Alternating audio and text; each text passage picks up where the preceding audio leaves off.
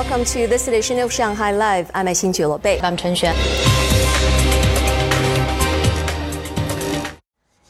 The Shenzhou 15 manned spaceship blasted off from the Jiuquan Satellite Launch Center in northwestern China last night. The three astronauts aboard have joined three other colleagues in orbit after Shenzhou 15 docked with the country's space station. Song Wenjing has more. About 10 minutes after the launch, Shenzhou 15 separated from the rocket and entered its designated orbit. It was the 27th flight mission since the country's manned space program began and the fourth crewed mission for China's space station project. The success of the launch marked the completion of all 12 missions planned in the technology verification and construction phases of the space station. At 5:42 a.m. today, the Shenzhou 15 completed an automated rendezvous and docked with the front port of the space station's Tianhe module. The process took approximately 6.5 hours.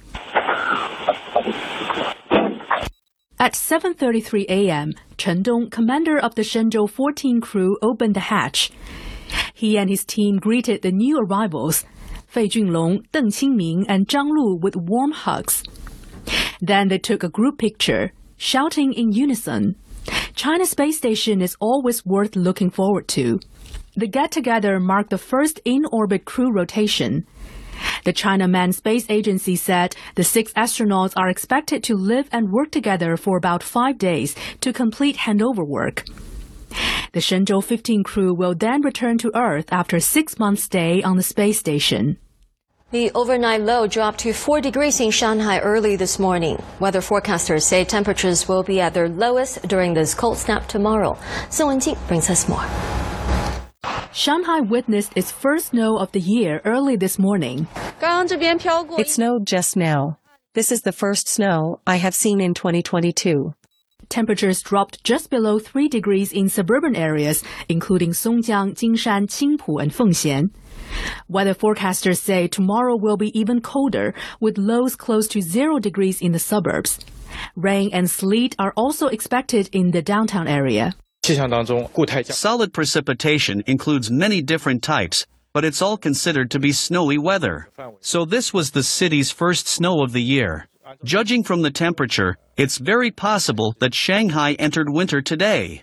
Local law enforcement has enhanced patrols along the streets and strengthened inspections of potential security risks brought by the shop's signboards. Some signboards are hung very high. The rain and cold weather could loosen the fasteners. We will immediately tell shop owners as soon as we find safety risks. District management in Jing'an has been closely monitoring key road sections, bridges, and construction sites through a digital system. Emergency responders will be dispatched to a site if emergencies occur. Emergency responders will report whether the problems have been solved through this system after they finish handling an emergency. Other information, including the number of staff on duty, emergency vehicles, and supplies, are also displayed in real time, helping to coordinate personnel and resources. The Kremlin reaffirmed Tuesday that negotiations with Ukraine could only be possible if the country meets Moscow's demands. Kremlin spokesperson Dmitry Peskov said it was impossible to hold any talks now because the Ukrainian side strongly rejects them. NATO allies pledged to continue to provide support to Ukraine yesterday by helping them to rebuild their gas and power infrastructure. The United States announced $53 million to support the purchase of power grid equipment to Ukraine. The first shipment of 20,000 tons of Russian-produced fertilizer left the Netherlands for Malawi on Tuesday.